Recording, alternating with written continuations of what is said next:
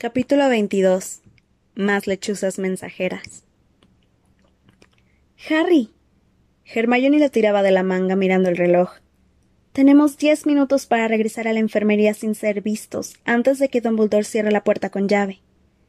De acuerdo, dijo Harry apartando los ojos del cielo. Vamos. Entraron por la puerta que tenían detrás y bajaron una estrecha escalera de caracol. Al llegar abajo oyeron voces. Se arrimaron a la pared y escucharon. Parecían Fudge y Snape. Caminaban a prisa por el corredor que comenzaba al pie de la escalera. Solo espero que Dumbledore no ponga impedimentos, decía Snape. Le darán el beso inmediatamente. En cuanto llegue McNair con los dementores. Todo este asunto de Black ha resultado muy desagradable. No tiene ni idea de las ganas que tengo de decir al profeta que por fin lo hemos atrapado.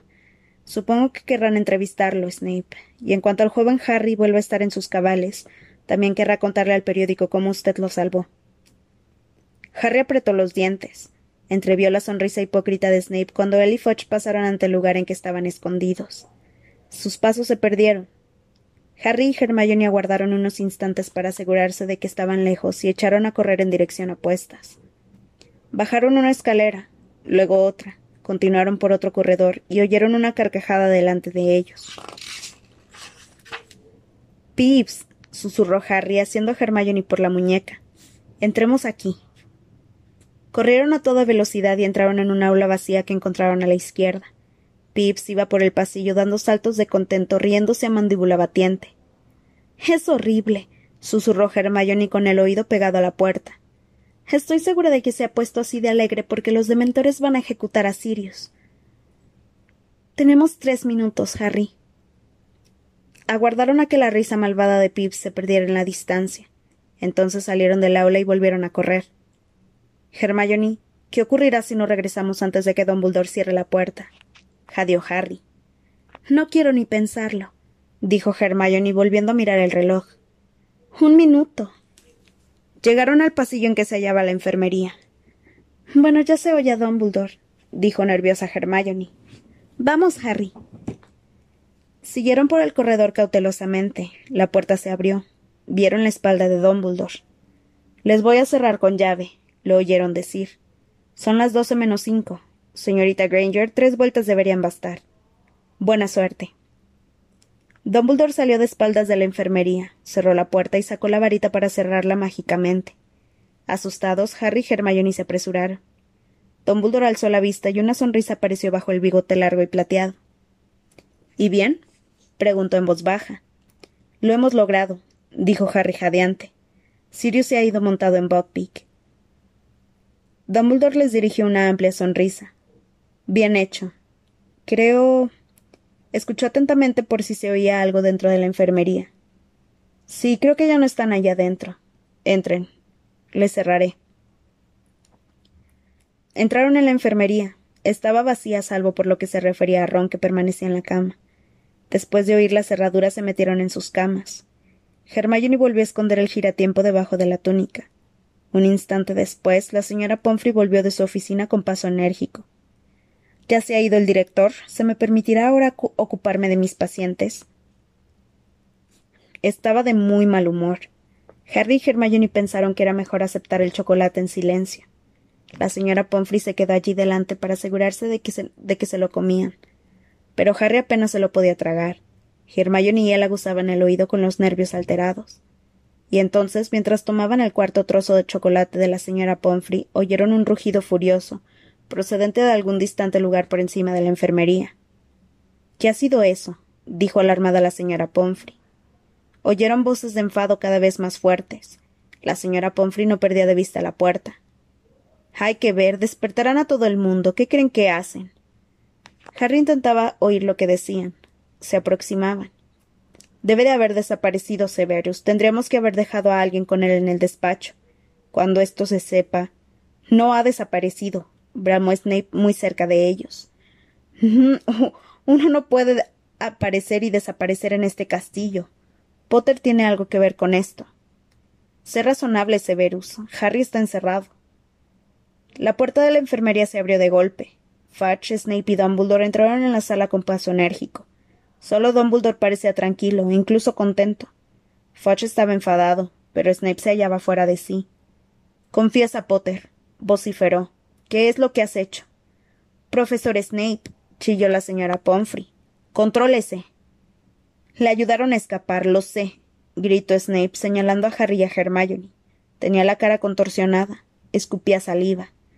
Tranquilícese, hombre, gritó Fudge. Esta puerta estaba cerrada con llave. Acabamos de comprobarlo. Está diciendo tonterías. Usted no conoce a Potter, gritó Snape. Lo hizo él, sé que lo hizo él. Ya basta, Severus, dijo Dumbledore con voz tranquila.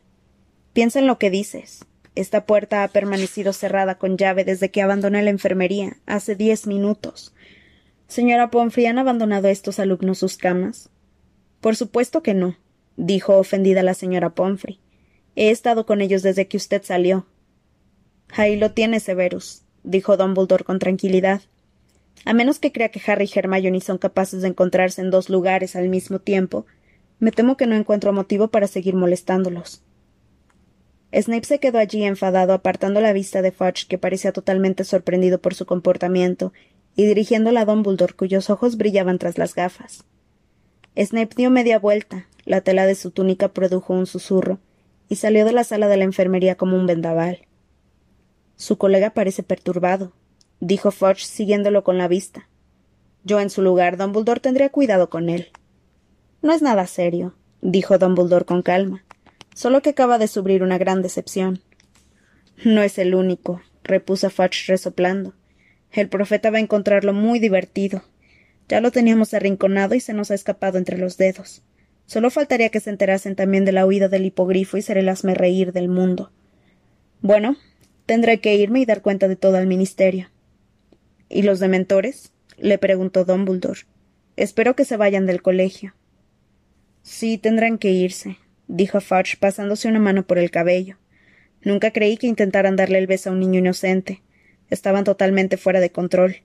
Esta noche volverán a Azkaban. Tal vez deberíamos pensar en poner dragones en las entradas del colegio. Oh, eso le encantaría a Hagrid, dijo Dumbledore dirigiendo a Harry y a Hermione una rápida sonrisa. Cuando él y Fudge dejaron la enfermería, la señora Pomfrey corrió hacia la puerta y volvió a cerrarla con llave. Murmurando entre dientes enfadada, volvió a su despacho. Se oyó un leve gemido al otro lado de la enfermería. Ron se acababa de despertar. Lo vieron sentarse, rascarse la cabeza y mirar a su alrededor. ¿Qué ha pasado? preguntó. Harry, ¿qué hacemos aquí? ¿Dónde está Sirius? ¿Dónde está Lupin? ¿Qué ocurre? Harry y Hermione se miraron. Explícaselo tú, dijo Harry, tomando un poco más de chocolate. Cuando Harry, Ron y Hermione dejaron la enfermería al día siguiente a mediodía, encontraron el castillo casi desierto. El calor abrasador y el final de los exámenes invitaban a todo el mundo a aprovechar al máximo la última visita a Hogsmeade. Sin embargo, ni a Ron ni a Hermione les apetecía ir, así que pasearon con Harry por los terrenos del colegio sin parar de hablar de los extraordinarios acontecimientos de la noche anterior y preguntándose dónde estarían en aquel momento Sirius y Buckbeak. Cuando se sentaron cerca del lago viendo cómo sacaba los tentáculos del agua el calamar gigante, Harry perdió el hilo de la conversación mirando hacia la orilla opuesta. La noche anterior el ciervo había galopado hacia él desde allí. Una sombra los cubrió, al levantar la vista vieron a Hagrid medio dormido, que se secaba la cara sudorosa con uno de sus enormes pañuelos, y le sonreía. Ya sé que no debería alegrarme después de lo sucedido la pasada noche, dijo. Me refiero a que Black se volviera a escapar y todo eso, pero a que no adivinan. ¿Qué? dijeron, fingiendo curiosidad. Buckbeak. Se escapó. Está libre. Lo estuve celebrando toda la noche. Eso es estupendo, dijo Hermione dirigiéndole una mirada severa a Ron que parece a punto de reírse. Sí, tal vez no lo até bien, explicó Hagrid, contemplando el campo satisfecho. Esta mañana estaba preocupado. Pensé que podría tropezarse por ahí con el profesor Lupin. Pero Lupin dice que anoche no comió nada. ¿Perdón? preguntó Harry. Caramba, ¿no lo has oído? le preguntó Hagrid, borrando la sonrisa. Bajó la voz, aunque no había nadie cerca. Snape se lo ha revelado esta mañana a todos los de Slytherin. Creía que a estas alturas ya lo sabría todo el mundo. El profesor Lupin es un hombre lobo, y la noche pasada anduvo suelto por los terrenos del colegio. En estos momentos está haciendo las maletas, por supuesto. ¿Que está haciendo las maletas? preguntó Harry alarmado. ¿Por qué? ¿Por qué se va? dijo Hagrid, sorprendido de que Harry lo preguntara. Lo primero que hizo esta mañana fue presentar la, la renuncia. Dice que no puede arriesgarse a que vuelva a suceder. Harry se levantó de un salto. Voy a verlo, dijo a Ron y a Hermione. Pero si ha renunciado.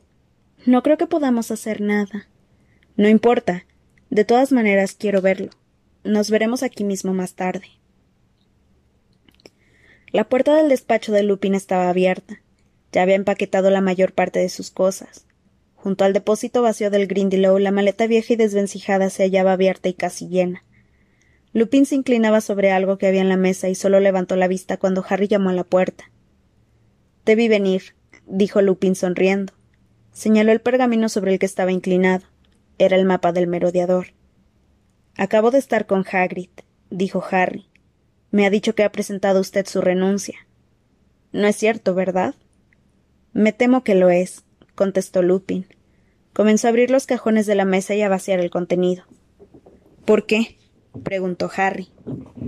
El Ministerio de Magia no lo creerá confabulado con Sirius, ¿verdad?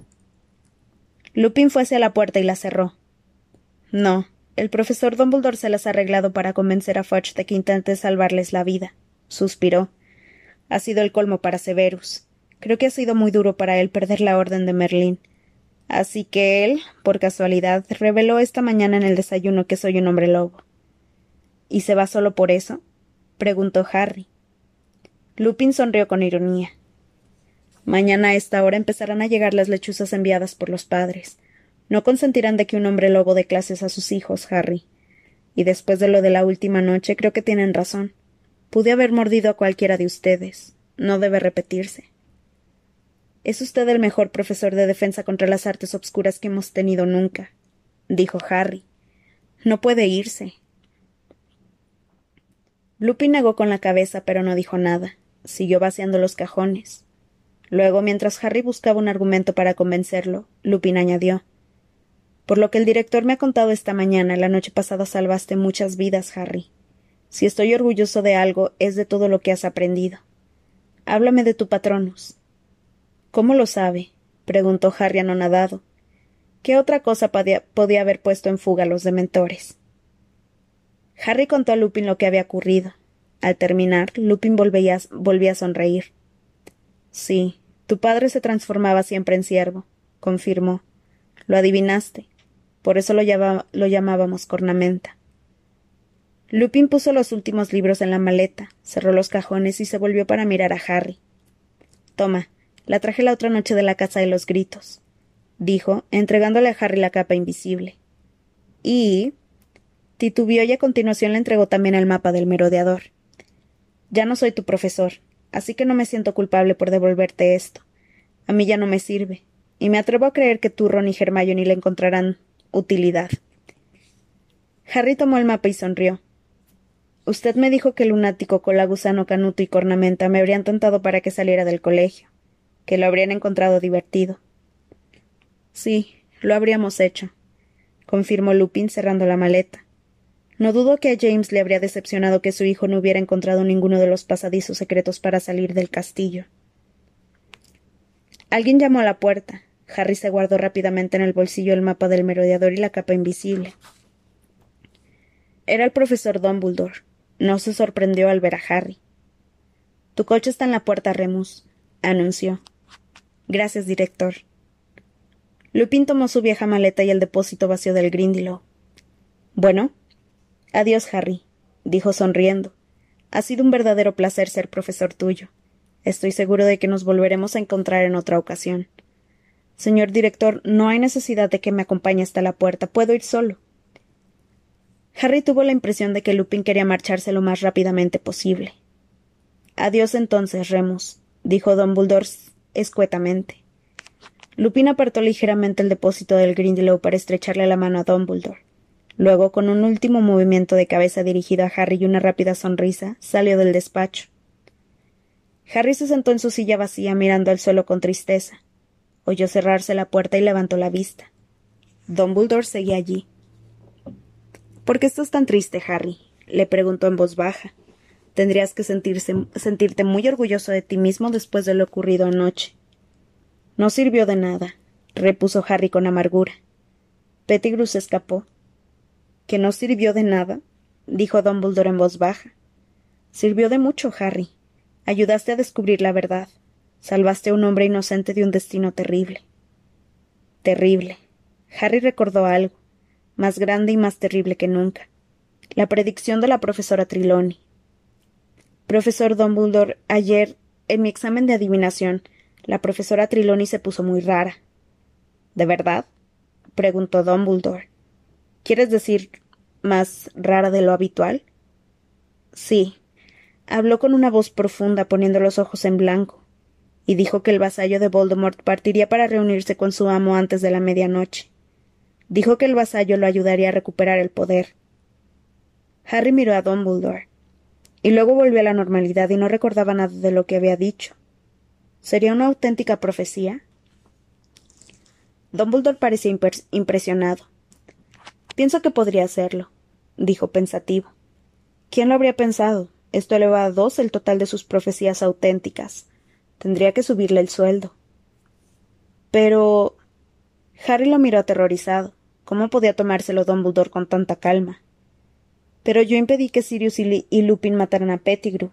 Esto me convierte en culpable de un posible regreso de Voldemort. Claro que no, respondió Dumbledore tranquilamente. No te ha enseñado nada tu experiencia con el giratiempo, Harry. Las consecuencias de nuestras acciones son siempre tan complicadas, tan diversas, que predecir el futuro es realmente muy difícil. La profesora Triloni, Dios la bendiga, es una prueba de ello. Hiciste algo muy noble al salvarle la vida a Pettigrew. Pero se ayuda a Voldemort a recuperar su poder. Pettigrew te debe la vida. Has enviado a Voldemort un lugarteniente que está en deuda contigo. Cuando un mago le salva la vida a otro, se crea un vínculo entre ellos. Y si no me equivoco, no creo que Voldemort quiera que su vasallo esté en deuda con Harry Potter. No quiero tener ningún vínculo con Pettigrew, dijo Harry. Traicionó a mis padres. Esto es lo más profundo e insondable de la magia, Harry. Pero confía en mí. Llegará el momento en que te alegres de haberle salvado la vida a Pettigrew. Harry no podía imaginar cuándo sería. Dumbledore parecía saber lo que pensaba Harry. Traté mucho a tu padre, Harry, tanto en Hogwarts como más tarde, dijo dulcemente. Él también habría salvado a Pettigrew, estoy seguro. Harry lo miró. Dumbledore no se reiría, se lo podía decir. Anoche pensé que era mi padre el que había hecho aparecer mi patronus. Quiero decir, cuando me vi a mí mismo al otro lado del lago, pensé que lo que veía era él. Un error fácil de cometer, dijo Dumbledore. Supongo que estarás harto de oírlo, pero te pareces extraordinariamente a James. Menos en los ojos. Tienes los de tu madre. Harry sacudió la cabeza. Fue una idiotez pensar que era él, murmuró. Quiero decir, ya sé que está muerto. ¿Piensas que los muertos a los que hemos querido nos abandonan del todo? ¿No crees que los recordamos especialmente en los mayores apuros? Tu padre vive en ti, Harry, y se manifiesta más claramente cuando lo necesitas. ¿De qué otra forma podrías haber creado ese patronus tan especial? Cornamenta volvió a galopar anoche. Harry tardó un rato en comprender lo que Dumbledore acababa de decirle.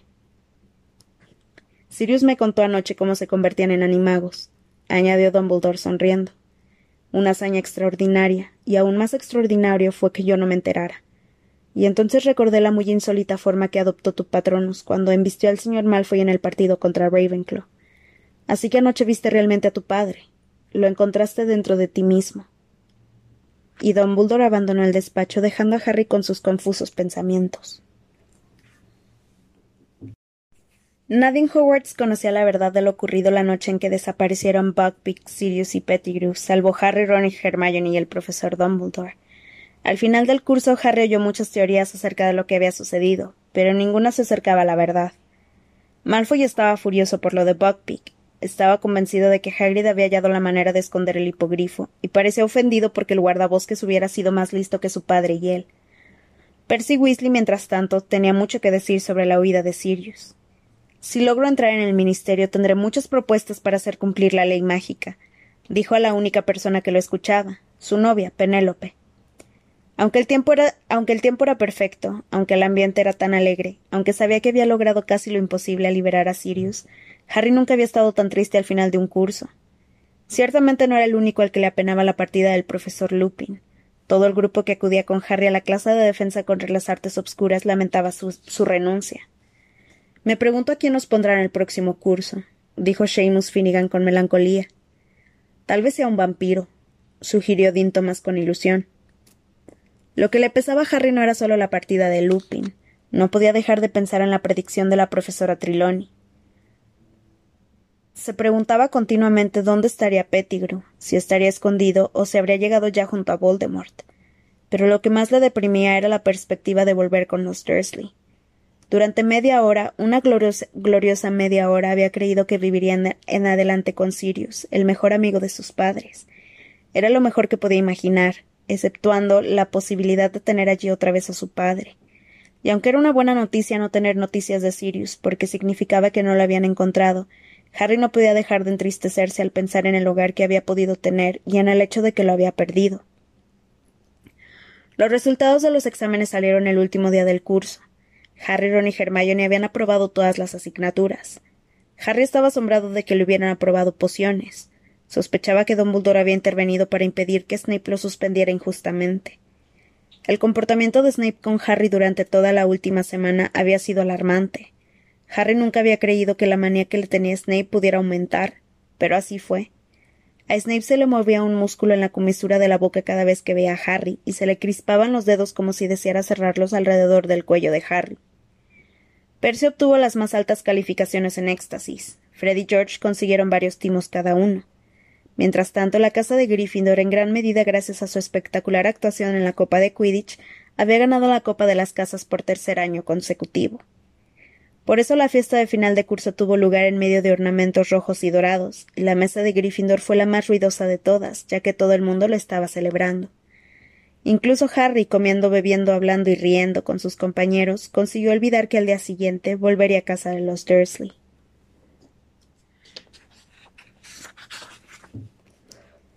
Cuando la mañana siguiente el expreso de Hogwarts salió de la estación, Hermione dio a Ron y a Harry una sorprendente noticia.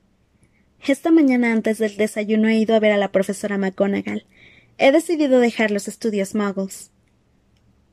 Pero aprobaste el examen con el 320% de eficacia. Lo sé, suspiró Hermione. Pero no puedo soportar otro año como este. El giratiempo me estaba volviendo loca. Lo devolví. Sin los estudios magos y sin adivinación volvería a tener un horario normal. Todavía no puedo creer que no nos dijeras nada, dijo Ron resentido. Se supone que somos tus amigos. Prometí que no se lo contaría a nadie, dijo gravemente. Se volvió para observar a Harry, que veía cómo desaparecía Hogwarts detrás de una montaña. Pasarían dos meses enteros antes de volverlo a ver. Alégrate, Harry, dijo Hermione con tristeza. Estoy bien, repuso Harry de inmediato. Estaba pensando en las vacaciones. Sí, yo también he estado pensando en ellas, dijo Ron. Harry, tienes que venir a pasar unos días con nosotros. Lo comentaré con mis padres y te llamaré. Ya sé cómo utilizar el felétono. Es teléfono, Ron, lo corrigió Hermione. La verdad, deberías tomar estudios muggles el próximo curso. Ron no le hizo caso. Este verano son los mundiales de Quidditch. ¿Qué dices a eso, Harry? Ven y quédate con nosotros. Iremos a verlos. Mi padre normalmente consigue entradas en el trabajo. La proposición alegró mucho a Harry. Sí, apuesto a que los Dursley estarán encantados de dejarme ir especialmente después de lo que le hice a la tía March.